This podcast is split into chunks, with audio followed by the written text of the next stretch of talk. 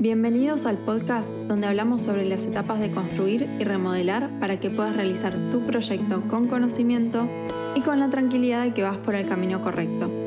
Mi nombre es Ligia Cáceres y esto es Proyecto Oculto.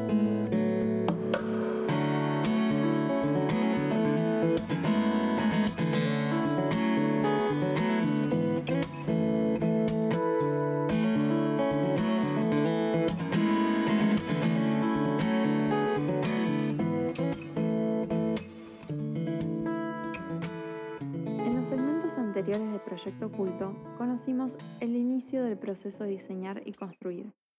También hablamos de cómo la investigación, la organización y la planificación son claves para tomar decisiones acertadas en todo el proceso de diseñar y construir y así lograr un resultado óptimo. En esta etapa, que es la etapa de investigación, vamos a comenzar por observar lo que nos rodea, lo que rodea nuestro terreno, para reconocer sus fortalezas y debilidades que obviamente afectarán a nuestro diseño. Lo que nos rodea en, arquitectura se le llama entorno y generalmente lo que más se le llama es el contexto. Y se refiere a que una obra arquitectónica está situada o en situación en un contexto que puede ser histórico, geográfico, cultural, político o económico. Pero en este caso solo lo vamos a llamar entorno, ya que se focalizará en lo que rodea nuestro terreno sin meternos en mucho detalle. Cuando a uno o una profesional de la arquitectura se le presenta una oportunidad para diseñar y construir, una de las tareas a realizar es visitar el terreno o la vivienda remodelar. Y esto no es solo para conocer la construcción o, más o menos eh, el terreno en sí, sino que justamente para, para conocer cómo es el terreno dentro y fuera de su ubicación.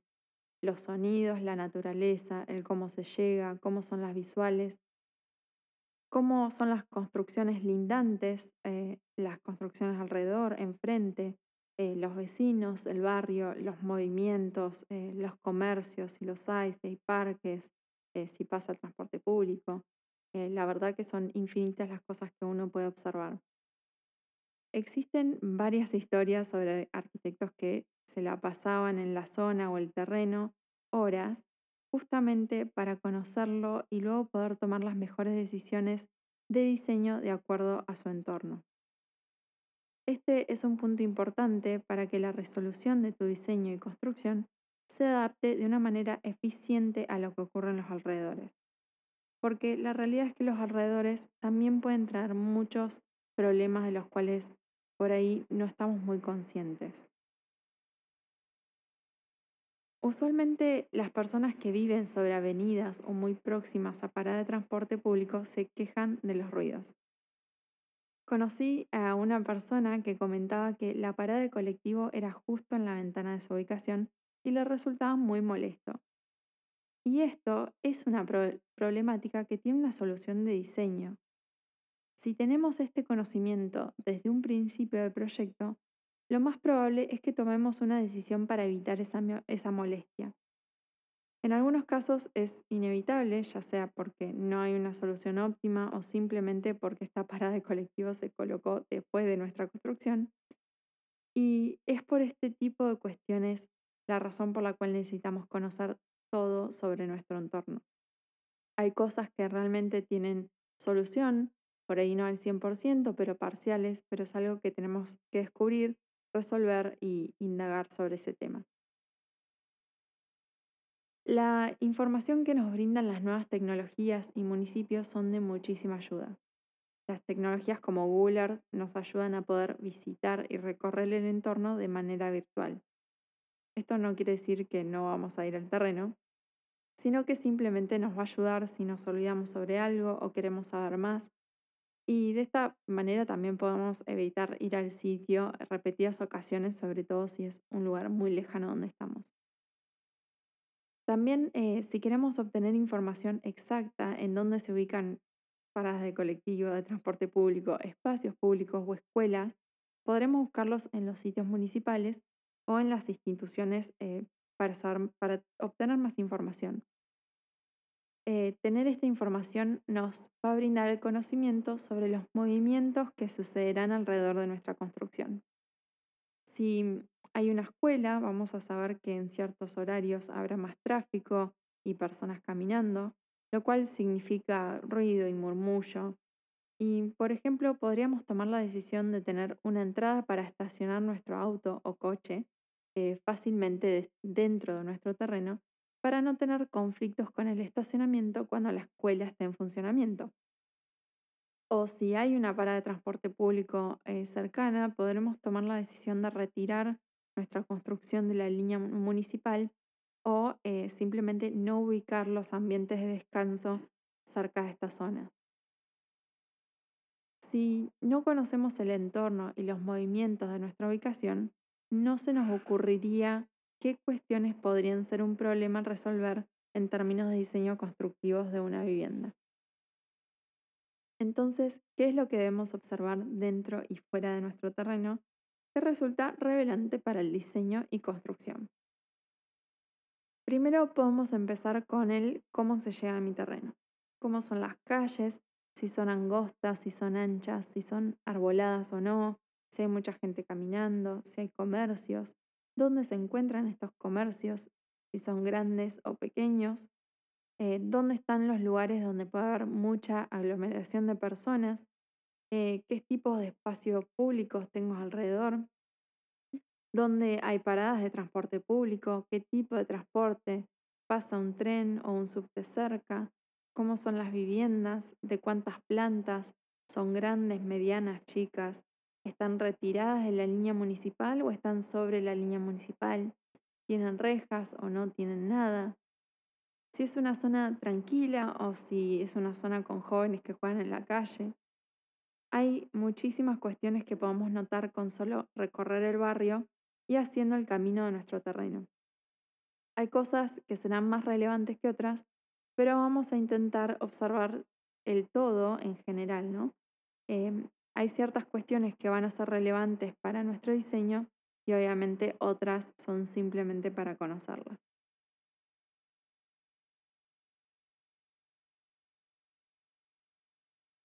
También vamos a analizar la calle sobre la cual nos encontramos, si es muy ruidosa y transitada o si es muy tranquila. También debemos pensar en el futuro de esta calle, cómo será hacia el futuro.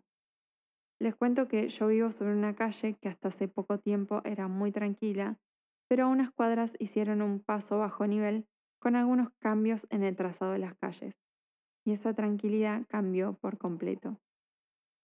Antes los autos doblaban en una calle que le sigue y ahora doblan en la calle sobre la cual vivo, y eso hizo que la zona tenga muchísimo más movimiento y más ruido. En mi caso no es algo que me agrade, pero el comerciante de la esquina está feliz porque su negocio tiene más clientes. Pero si uno va a construir en una zona ruidosa, en el diseño intentaríamos que los espacios que deseamos que sean más tranquilos, llevarlos a un sector más alejado del ruido o ver cómo podemos solucionar este problema. Y, y, bueno, como digo, alejados del ruido, uno siempre piensa en poner las habitaciones al fondo, mirando hacia el patio, pero la realidad es que existen muchísimos ejemplos eh, con soluciones eficientes a estos problemas, que no quiere decir que tenemos que llevar todo hacia el fondo. Hay eh, muchos ejemplos de diseño y técnicas constructivas que podemos encontrar para poder lograr un diseño que cumpla con eh, esta problemática. Entonces tenemos que observar cómo es la calle donde se ubica el terreno, si es de tierra o si está pavimentada. Todos sabemos que las calles de tierra generan mucho polvo y esto puede ser un problema a resolver con, materiales constructivos.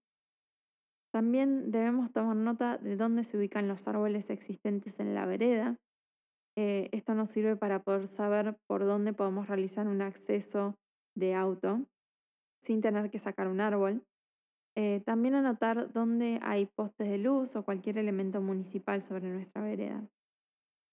Luego vamos a mirar las construcciones lindantes y también la del frente de nuestra vivienda para ver cómo son, qué altura tienen, cuánta sombra arrojan dentro de nuestro terreno durante el día.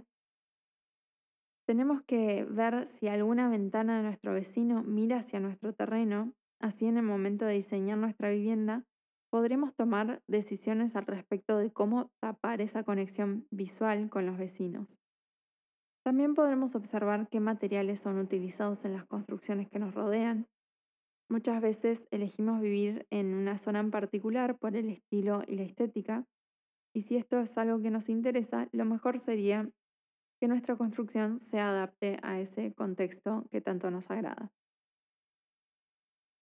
Dentro de nuestro terreno vamos a seguir observando las viviendas lindantes con respecto a sus alturas y profundidades, si están sobre la medianera o no. También vamos a ver dónde se ubican los árboles existentes dentro de nuestro terreno. Vamos a más o menos eh, identificar su altura, el espacio que ocupa su copa, Veremos si estos árboles están sanos y sin riesgo de caerse y lo mejor que si están sanos sería mantenerlos. Em, y la idea de mantenerlos en realidad viene porque en la zona sobre todo donde llueve mucho o se inunda, es importante tener conciencia que el suelo y la vegetación son absorbentes. Y si sacamos estos árboles o tapamos todo el terreno con cemento, estaríamos contribuyendo al problema. Siempre lo ideal es tomar las decisiones que mantengan la vegetación existente e incluso incorporar más vegetación y buscar otras alternativas a los caminos que no sean cemento. Eh, existen varios materiales que cumplen la función de generar caminos, pero manteniendo ese suelo absorbente. Si tenemos árboles dentro de nuestro terreno, podemos pensar en una construcción en torno a estos árboles e integrarlos a nuestro diseño. Lo bueno de los árboles es que nos protegen y nos brindan aire puro.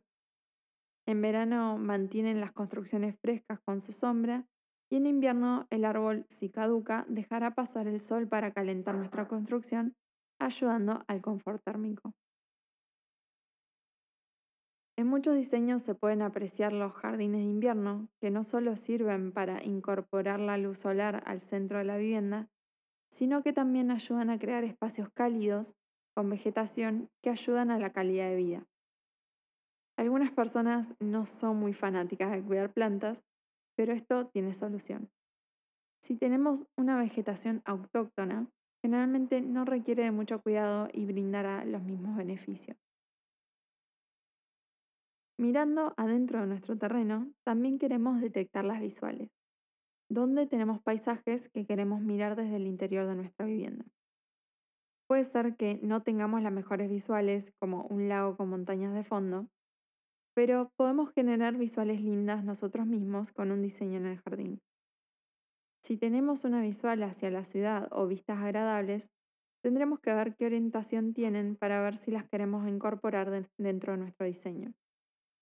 Igualmente siempre las vamos a querer incorporar. Entonces en los próximos episodios vamos a ver cómo podemos controlar el sol si la orientación que tenemos no es muy buena. Realmente las observaciones y preguntas que nos hacemos para diseñar son infinitas. De este primer reconocimiento vamos a poder seguir armando nuestra idea, el concepto, siempre teniendo en cuenta todo lo que se habló desde una primera instancia de los deseos y necesidades. Todo esto no se separa, ya que conocer el entorno responde preguntas anteriores de como por ejemplo buscar privacidad, cómo y dónde. Otro ejemplo es que si queremos una vivienda con espacios abiertos, ¿hacia dónde podemos abrir nuestra vivienda?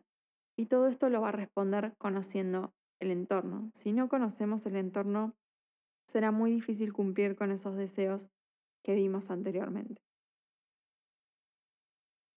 El entorno influye mucho en la manera en que vivimos los espacios de nuestras viviendas, así que no es algo que debemos ignorar. En esta instancia ya comenzamos a plasmar la información recompilada en papel. Vamos a tener dibujadas las normas municipales, como dijimos anteriormente, con las alturas máximas, mínimas, retiros de fondo, laterales, entre otras, y aquellas observaciones que hicimos con respecto al entorno y el terreno.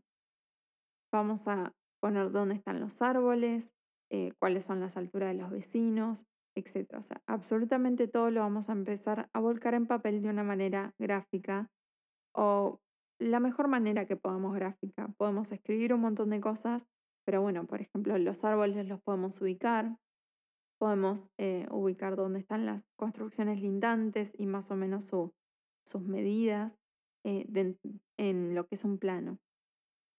Algo que no debo dejar de mencionar sobre algo que no puede faltar, y para mí es lo más importante al momento de diseñar y construir, es conocer la orientación, dónde está el norte en nuestro terreno.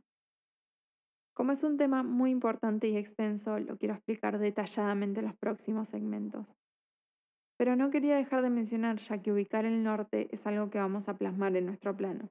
En nuestra hojita que tenemos vamos a poner en qué lugar exactamente, para dónde miramos dónde se encuentra el norte.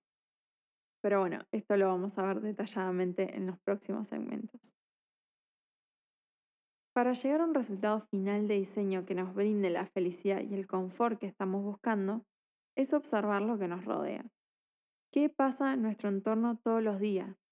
Queremos lograr tener todo lo que afecta a nuestro diseño y construcción en cuenta, como también nuestros deseos, necesidades, bolsillo, ubicación, entorno, clima y estilo de vida.